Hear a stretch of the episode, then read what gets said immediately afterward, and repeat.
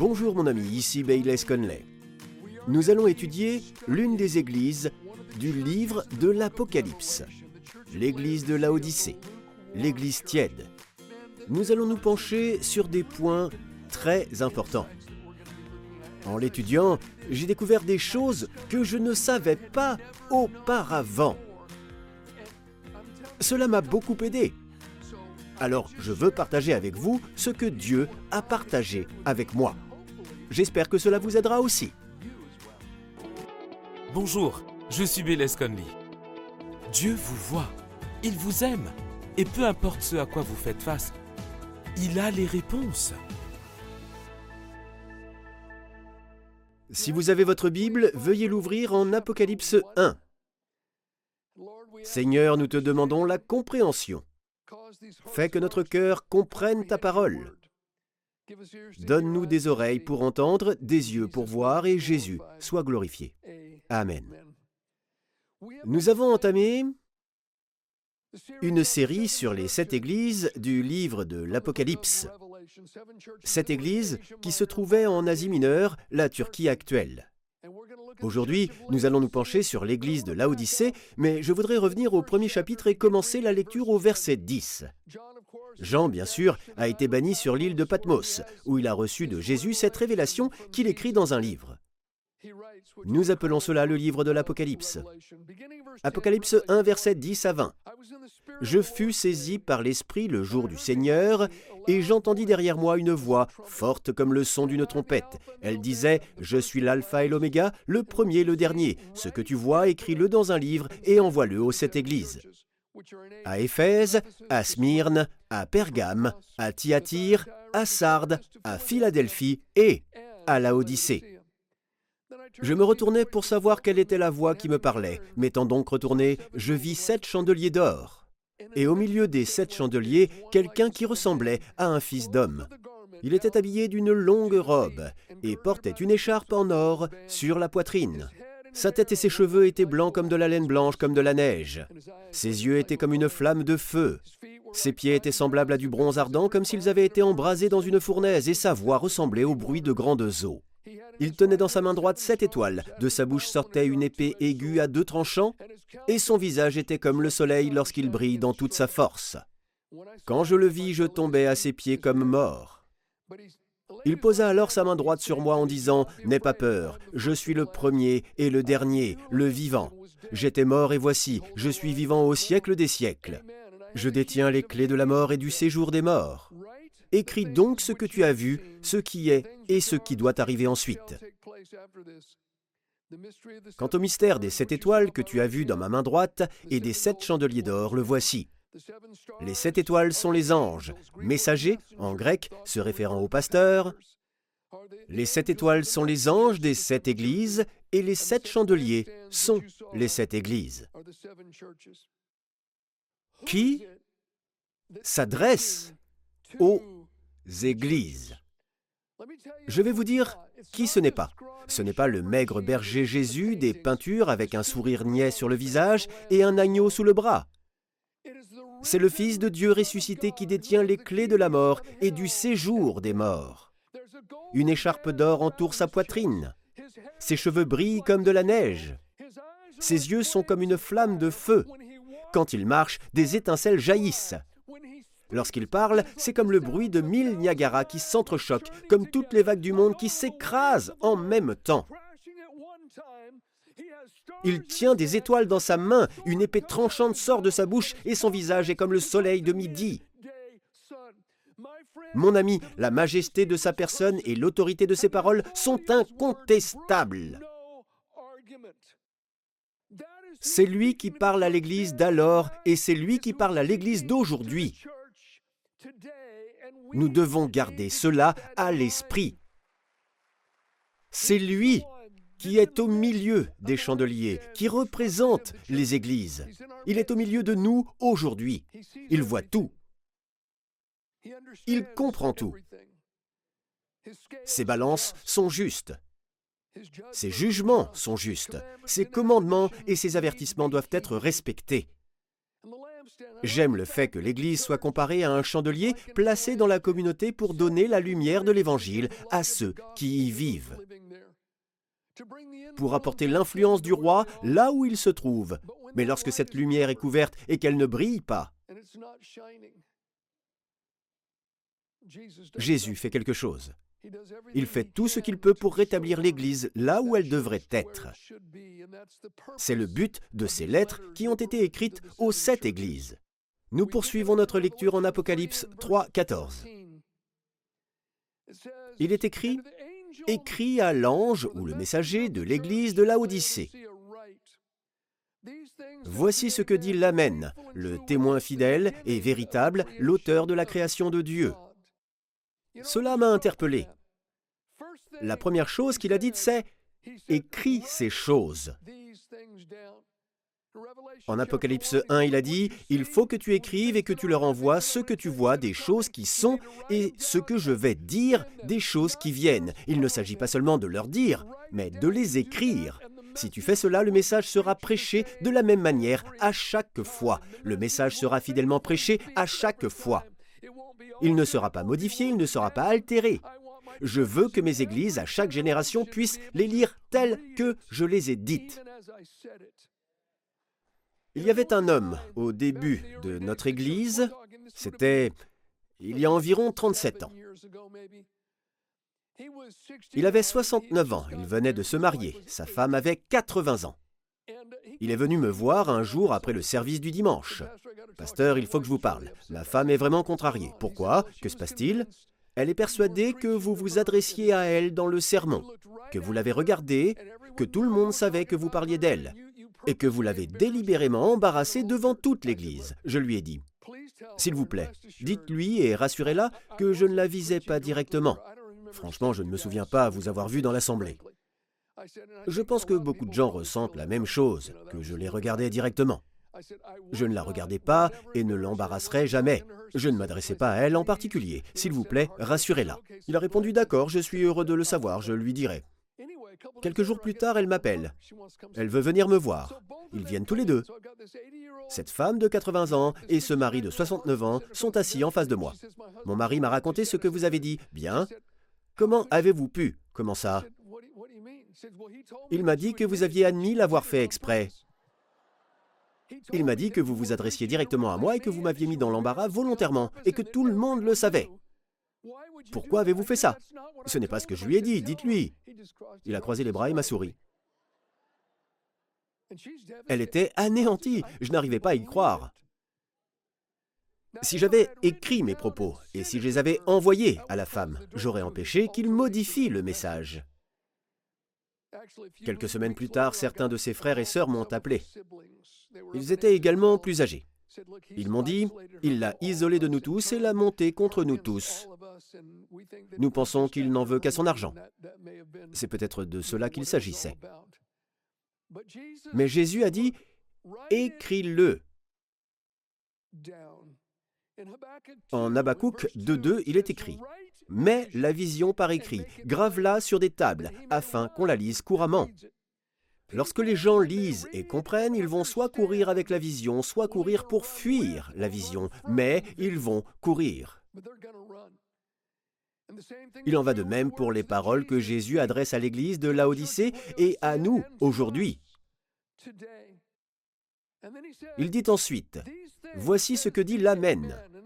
En d'autres termes, la parole finale. Jésus est l'Amen. Il n'y a rien après. Ses jugements demeurent. Ses décrets ne sont pas négociables. Sa sagesse est absolue. Il est le témoin fidèle et véritable. Il est la parole finale. Lorsque l'agence de redéveloppement de la ville a essayé de saisir notre propriété, nous en a interdit l'accès et a essayé de la saisir par le biais du pouvoir d'expropriation, nous avons mené une bataille juridique qui a duré des années. Nous avons engagé un très bon avocat qui nous a dit Bayless, je vais vous représenter, mais il faut que vous compreniez quelque chose. Dans l'histoire de notre pays, personne dans votre position, personne dans la position de votre Église n'a jamais gagné un procès. Statistiquement, vos chances sont nulles. Je suis heureux que ce n'était pas le dernier mot. Jésus a eu le dernier mot et nous voilà. Il a le dernier mot sur votre santé, il a le dernier mot sur votre famille, il a le dernier mot sur vos finances et il a le dernier mot sur votre avenir. Il est l'Amen. Il a le dernier mot sur ce qui est bien et ce qui est mal, sur ce qui est bon et ce qui est mauvais. Ce qu'il va dire à l'église de Laodicée est vrai et nous pouvons nous y fier. Au cas où quelqu'un voudrait le contester, il ajoute ceci, comme le dit l'une des traductions. Je suis le témoin fidèle et véritable, l'auteur de la création de Dieu, alors ne présumez pas avoir plus de connaissances que moi. J'ai tout créé, y compris vous.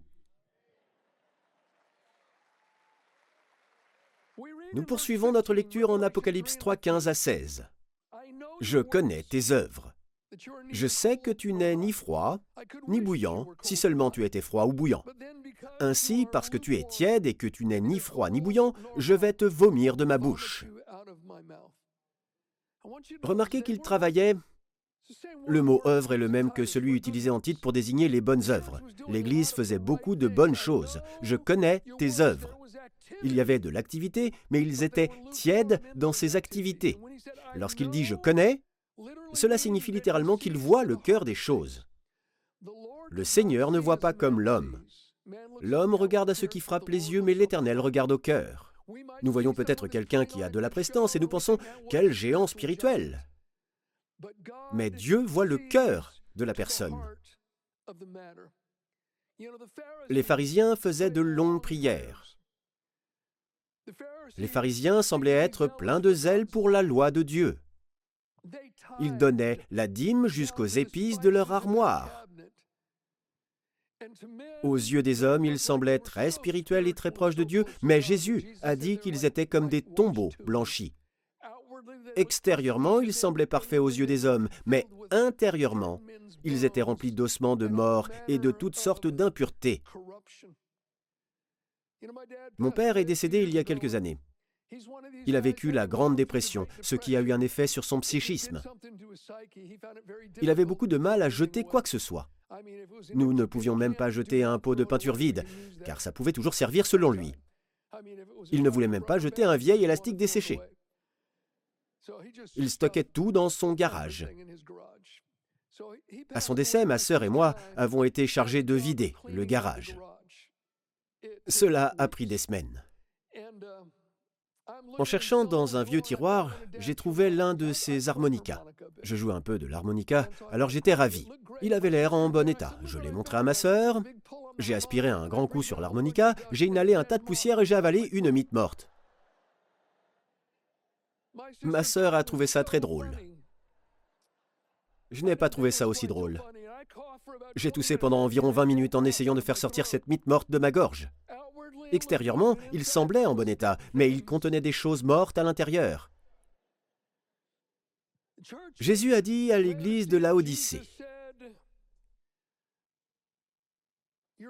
Tu es tiède. Je connais tes œuvres, je sais que tu es ni froid ni bouillant, tu es tiède. Nous dirions indifférent, apathique, non engagé, sans enthousiasme, qui se contentent de faire ce qu'ils ont à faire. Laodicée était une ville de la vallée du Lycos, en Asie mineure, la Turquie d'aujourd'hui.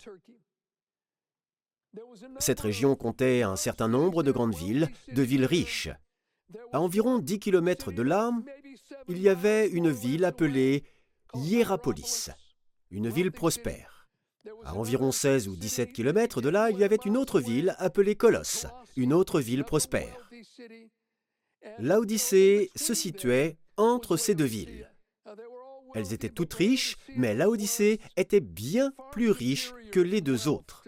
C'était un centre bancaire, c'était un centre textile, il y avait des théâtres, un stade et un gymnase. Il y avait plus de 4000 magasins dans cette ville. C'était un lieu d'achat, de vente et de commerce. Mais Hierapolis et Colosse avaient quelque chose que Laodicée n'avait pas. Colosse était une station balnéaire. Elle était nichée au pied des montagnes et, pendant les mois chauds de l'été, les gens s'y rendaient en masse pour profiter des eaux froides et rafraîchissantes. Les eaux de la neige fondaient et créaient des rivières et des ruisseaux. Les gens s'y rendaient pour se rafraîchir dans les eaux froides pendant les mois d'été. D'autre part, il y a Hierapolis. Elle était connue pour ses sources géothermiques. Ces sources minérales chaudes étaient célèbres dans tout le monde connu. Même Antoine et Cléopâtre venaient se baigner dans ces sources chaudes dont on pensait qu'elles avaient des vertus curatives. Il existait à Hierapolis une importante communauté médicale qui utilisait ces eaux chaudes dans le cadre du rétablissement de ses patients. Laodicée, ne voulant pas être en reste, a entrepris quelque chose qui n'avait jamais été fait auparavant dans l'histoire. Elle voulait de l'eau chaude et de l'eau froide. À grands frais, pendant longtemps, elle a donc construit un aqueduc à partir de Colosse pour amener l'eau glacée des montagnes jusqu'à sa ville. En parallèle, elle a construit une canalisation en terre glaise depuis Hierapolis jusqu'à sa ville pour amener l'eau bouillante de ses sources géothermiques afin d'avoir à la fois de l'eau chaude et de l'eau froide. Les habitants ont attendu pendant des années que le projet se réalise en se disant ⁇ Cela va être merveilleux, nous allons avoir l'eau glacée et l'eau chaude dans notre ville ⁇ Mais lorsque l'aqueduc fut terminé et que les eaux froides arrivèrent, elles n'étaient plus froides. Elles étaient tièdes. Quand les eaux chaudes de Hierapolis sont arrivées, elles n'étaient plus chaudes, elles étaient simplement tièdes. À cause des minéraux qu'elles contenaient et des tuyaux anglaises, elles avaient un goût désagréable. Les historiens disent que lorsque les Laodicéens ont goûté l'eau de Hierapolis, ils l'ont littéralement vomi de leur bouche. Ils l'ont recrachée tellement elle était dégoûtante. Mon ami, c'est à cela que Jésus fait référence. Il ne parlait pas de leur salut, mais de leur cœur apathique et désengagé. Le Seigneur en était déçu et dégoûté. Il faisait de bonnes œuvres. Il a dit, Je connais vos œuvres, vous faites toutes ces choses, vous allez à l'Église, mais il n'y a pas de rafraîchissement. Les temps de rafraîchissement viennent du Saint-Esprit. Vous n'avez pas l'onction du Saint-Esprit. Vous n'avez pas de guérison, pas de restauration. Vous n'êtes mon Église que de nom. Vous suivez le mouvement, vous faites les œuvres, mais les gens viennent et ils ne sont pas rafraîchis. Les gens viennent et ne sont pas encouragés. Les gens viennent et ne sont pas touchés. Ils ne sont pas restaurés, ils ne sont pas guéris. Je vais vous vomir de ma bouche. Vous êtes tiède. Extérieurement, vous êtes bon, mais intérieurement, vous êtes mauvais. Combien d'églises cela représente-t-il aujourd'hui? Combien de chrétiens cela décrit-il aujourd'hui? Nos paroles et nos actions devraient être rafraîchissantes et apporter la restauration aux autres. Mais à Laodicée, ce n'était pas le cas. Je n'ai pas entendu l'Évangile avant mes 20 ans. Beaucoup d'entre vous le savent. Un jour, dans un parc, un garçon de 12 ans s'est approché de moi et m'a parlé de Jésus-Christ. C'est la première personne qui m'a dit que Jésus était vivant. Je ne le savais pas. Il a bouleversé mon monde. Grâce à cet enfant et à sa famille, je me suis retrouvé dans une mission de rue où j'ai donné ma vie à Jésus. Nous sommes devenus amis. Un jour, je suis avec sa famille. Nous rendions visite à quelqu'un à l'hôpital. Nous parlons à la personne et sa mère me demande où est son fils. Je pars à la recherche de ce garçon de 12 ans dans l'hôpital. Je traverse un couloir et je vois un homme assis sur un banc à l'extérieur de sa chambre. Il ne porte que sa blouse d'hôpital et il sanglote. Je lui demande s'il va bien. Il me répond Qui est ce gamin? Il est entré dans ma chambre, je n'ai jamais entendu quelqu'un comme ça. Il m'a dit que Jésus pouvait me guérir et il m'a dit ceci et cela. Qui est ce gamin? J'ai eu envie de dire, je te comprends. Il m'a fait la même chose. C'est ainsi que nous devrions être en tant que chrétiens. Nos paroles et notre vie doivent avoir un impact. Elles devraient élever les gens et leur apporter les propriétés réparatrices de l'Évangile.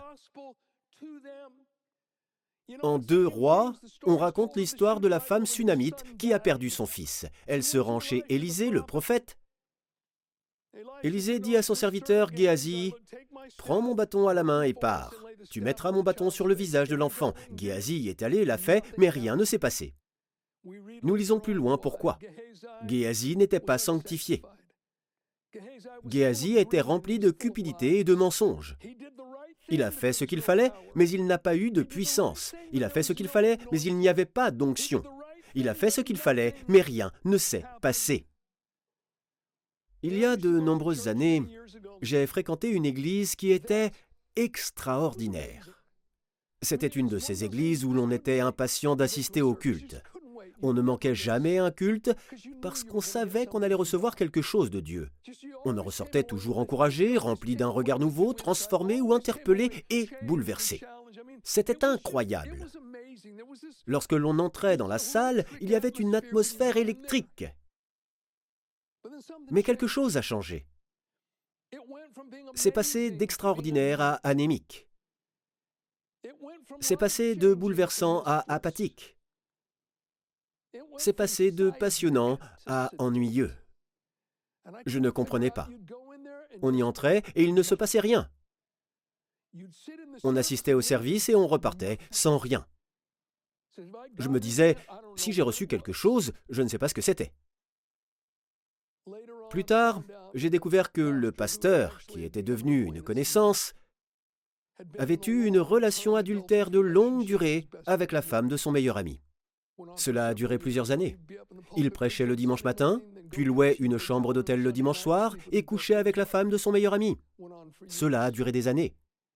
Cette main de bénédiction, de restauration, de renouvellement, de guérison, de rafraîchissement du Saint-Esprit a été retirée à cause de cela. Dans son cas, il s'agissait d'un échec moral prolongé. Dans le cas des Laodicéens, il s'agissait de quelque chose de bien plus dangereux et de bien plus grave. C'était l'orgueil. Dieu déteste l'orgueil. L'orgueil a transformé le plus bel ange du ciel en démon, et il vous fera subir le même sort. En Apocalypse 3, verset 17, Jésus a dit, En effet, tu dis, Je suis riche, je me suis enrichi, et je n'ai besoin de rien. Et tu ne sais pas que tu es malheureux, misérable, pauvre, aveugle et nu. Ils étaient aveugles à leur véritable état spirituel. Les membres de l'Église faisaient les œuvres, suivaient le mouvement, mais il a dit, spirituellement, vous êtes aveugles. Vous êtes aveugles à votre véritable état. Vous êtes malheureux, misérable et pauvre. Mais vous vous vantez de vous-même en disant que vous êtes riche. En grec, je suis le plus riche, il n'y a pas plus riche que moi. J'ai acquis des richesses, je me suis procuré des ressources. Le langage original dit ⁇ Nous l'avons fait par nous-mêmes, sans aucune aide, par notre sagesse, par nos connaissances, par notre dur labeur. Nous avons fait tout cela, nous avons accumulé cela. Ils n'ont absolument pas rendu grâce à Dieu. C'est comme la parabole que Jésus raconte dans l'évangile de Luc au sujet de l'homme riche. Cet homme parle, il parle de ses récoltes, de ses greniers, de ses biens et de son âme. Il dit, je vais dire à mon âme, mon âme, tu as beaucoup de biens en réserve pour de nombreuses années, mange, bois et réjouis-toi. Mais Dieu lui dit, insensé, cette nuit même, ton âme te sera redemandée. Ce que tu as préparé, pour qui cela sera-t-il? Dans cette petite parabole que Jésus a racontée, l'homme riche a dit, je, sept fois, et mon, ma ou mais, six fois. Je, je, je, je, je, mon, ma, mais, mon, ma, mais, sans aucune mention de Dieu. Nous devons honorer Dieu et lui rendre gloire, mais les Laodicéens, je suis le plus riche. Ils ont dit, j'ai fait ceci. C'était une ville riche, connue pour son opulence. Il est fort probable qu'ils étaient l'Église la plus riche du monde connue à cette époque. Lorsque la ville a été détruite par un tremblement de terre, les citoyens de Laodicée ont refusé l'aide impériale de Rome. Ils ont dit, nous nous débrouillerons seuls, nous n'avons pas besoin de vous. Il ne s'agissait pas de ne pas vouloir s'endetter auprès du gouvernement, c'était une question d'orgueil. Nous n'avons pas besoin de vous, nous pouvons le faire nous-mêmes, nous sommes indépendants. Ce même esprit s'est infiltré dans l'Église.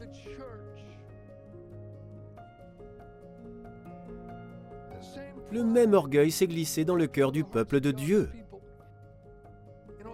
Parfois, je pense que les croyants ont l'impression que Dieu n'utilisera que les quelques personnes dynamiques dans nos rangs. La personne qui a une personnalité pétillante ou celle qui s'exprime avec beaucoup d'éloquence et de force. Parfois nous pensons, Dieu ne pourrait jamais m'utiliser. J'ai l'impression que, comparé à eux, je suis terne. Il brille tellement et je n'ai pas grand-chose à dire. Non, mon ami, Dieu vous utilisera. Il cherche simplement un cœur sincère. Il veut que vous soyez vous-même lorsque vous parlez de lui à d'autres personnes. La vérité, c'est que la puissance ne réside pas dans notre présentation. La puissance réside dans la semence de la parole de Dieu que nous partageons. La puissance est latente dans les écritures surnaturelles et la vérité de la parole de Dieu. Dieu utilisera votre personnalité. Il vous utilisera lorsque vous partagerez simplement votre cœur avec d'autres personnes. Vous avez aimé l'émission? Nous en avons d'autres. Consultez notre site web. Vous trouverez tout ce qu'il faut pour aller plus loin. Vous serez aidé à saisir la force de Dieu et à vous laisser porter par lui. Téléchargez gratuitement le livret thématique de Bayless Conley, intitulé Saisissez la force de Dieu. Disponible gratuitement au format PDF. Maintenant sur bayless-conley.fr/force.